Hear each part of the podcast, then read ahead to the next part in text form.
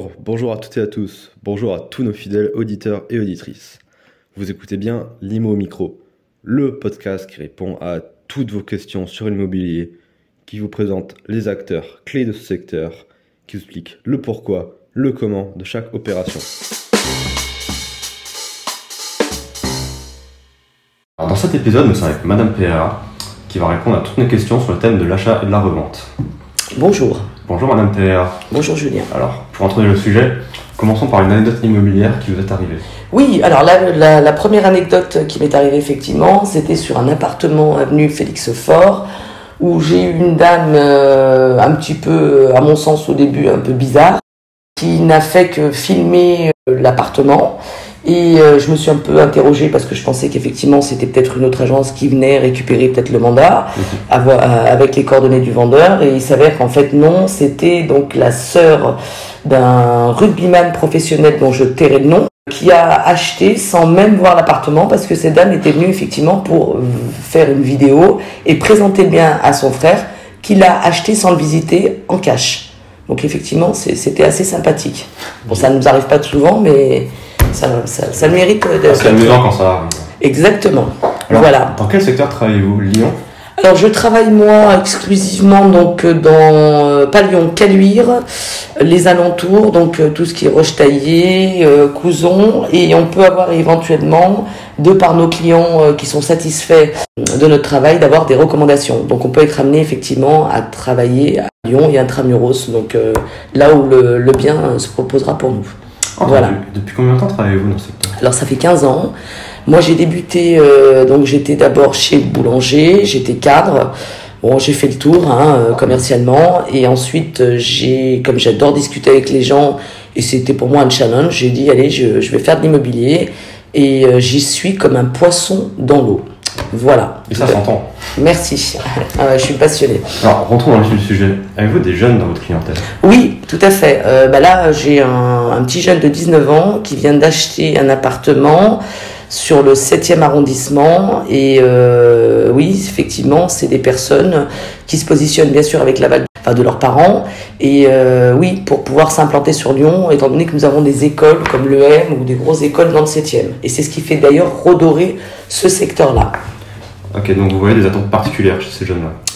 Oui, euh, c'est qu'en fait, euh, ces personnes euh, sont généralement effectivement entourées donc de parents et ces personnes effectivement savent déjà ce qu'ils veulent, contrairement à des personnes d'un autre âge. Donc en général, quand ils arrivent, ils savent, je sais pertinemment si ça les agrée ou pas. Ok. Voilà, Donc leurs besoins sont proches des paramètres de leurs parents. tout à fait, tout à fait. Entendu. Alors, rentrons dans le vif du sujet et de vos compétences, car je le rappelle, spécialisé en achat-revente. Tout à fait. Pour investir en immobilier en 2023, vers quel type de bien se tourner? Alors, euh, pour l'investissement, donc euh, là, euh, c'est un peu compliqué sur Lyon et sur Villeurbanne, puisque la, la mairie, effectivement, euh, comme d'autres villes comme euh, Paris, comme Bordeaux et d'autres villes qui vont arriver, euh, vous avez effectivement un plafonnement de loyer qui ne convient pas donc aux investisseurs. Avec une autre problématique, c'est que vous avez un calcul qui est tout autre, ce qu'on appelle nous maintenant euh, en toute charge, alors qu'avant il était en différentiel. Et en fait, vous avez le calcul qui émet effectivement un frein dans ces euh, dans ce secteur. Vous avez aussi le DPE qui rentre en compte aussi. Et vous avez aussi, comme je vous l'ai dit, donc le plafonnement de loyer. Donc ces vecteurs-là font que malheureusement les gens ne se positionnent pas sur ces appartements. Il est préférable d'acheter, je vous donne un exemple à Caluire, vous pourrez mettre effectivement un loyer comme bon vous semble, avec la rentabilité souhaitée. Voilà, Ok, donc on est sur des investissements en périphérie, c'est ça? En périphérie, tout à fait. Entendu. Périphérie de grande ville. de grandes villes et sachant que le mieux, comme je vous l'ai dit tout à l'heure en off, euh, il vaut mieux investir autour de Lyon. Je vous donne un exemple, l'Ain, l'Isère, euh, euh, Saint-Étienne, où personne effectivement ne donnait, ne, ne donnait favorablement pour cette ville. Et c'est vrai que là, en fait, le marché s'est retourné. Les derniers sont arrivés les premiers, si je peux me permettre. C'est très intéressant. Ça fait lien avec ma prochaine question.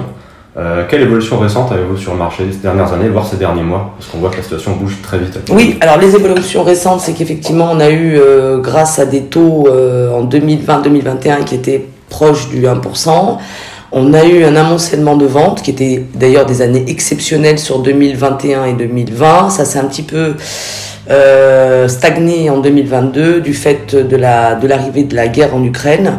De l'augmentation effectivement de la BCE et qui a impacté les taux. Donc effectivement là maintenant, comme je vous l'ai dit, le marché s'est retourné et vous avez un amoncellement de biens, ce qui est effectivement très favorable à l'acquéreur qui peut non seulement choisir mais surtout négocier. Favorable à l'acquéreur, mais alors comment vendre son bien dégager un profit? Alors comment vendre son bien? Donc en fait il faut qu'il y ait effectivement une estimation au fil et avec une stratégie de commercialisation. Le plus important effectivement c'est la stratégie commerciale. Il faut être partout une fois. Je vous donne un exemple, cette table, si elle est construite en un exemplaire, elle va valoir une certaine somme. Mhm. Si elle est construite en 50 000 exemplaires, le prix ne sera pas le même. Voilà, et c'est pareil pour l'immobilier. Merci beaucoup, je pense que c'est très très clair.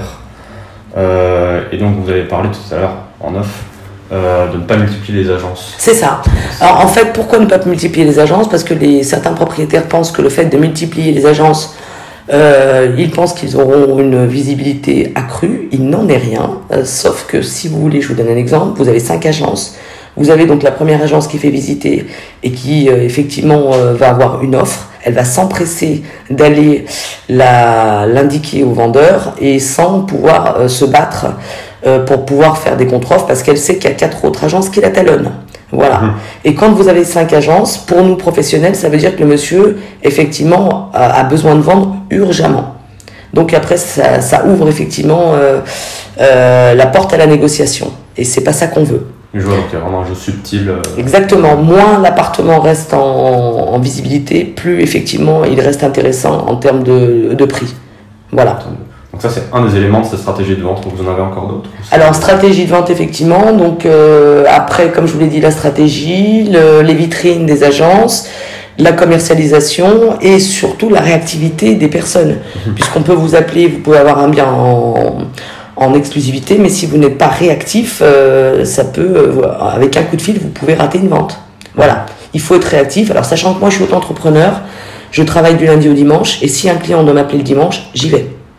C'est ma, petite boîte. Voilà, ma petite entreprise, comme dirait la musique. voilà. Je vois parfaitement. Alors, merci beaucoup, je pense que ça je vous en prie. Euh, aider à faire mûrir les, projets de nos auditeurs. Est-ce que vous auriez un mot de la fin ou un conseil pour les jeunes qui hésitent ou se posent des questions sur euh, l'investissement immobilier? Alors, euh, moi je pense que le mieux pour les jeunes, si vous avez la possibilité de le faire, c'est de capitaliser effectivement maintenant. Euh, comme vous avez des hautes fonctions et généralement vous avez des bacs plus 5, bon, les banques en général, elles vous suivent, elles savent que vous allez faire un métier plutôt agréable. Et le mieux, effectivement, c'est de pouvoir capitaliser tout de suite. Donc c'est de pouvoir effectivement acquérir un appartement type T2 que vous paierez et en mettant un locataire dedans, donc ce qui fera en fait que le locataire paiera en même temps votre crédit immobilier. Mhm. Donc ce ne sera pas douloureux pour vous et le tout effectivement c'est de pouvoir capitaliser le plus rapidement possible parce que si on compte sur les retraites, que nini. Mhm. Voilà. Écoutez, merci beaucoup. Mais je vous en prie.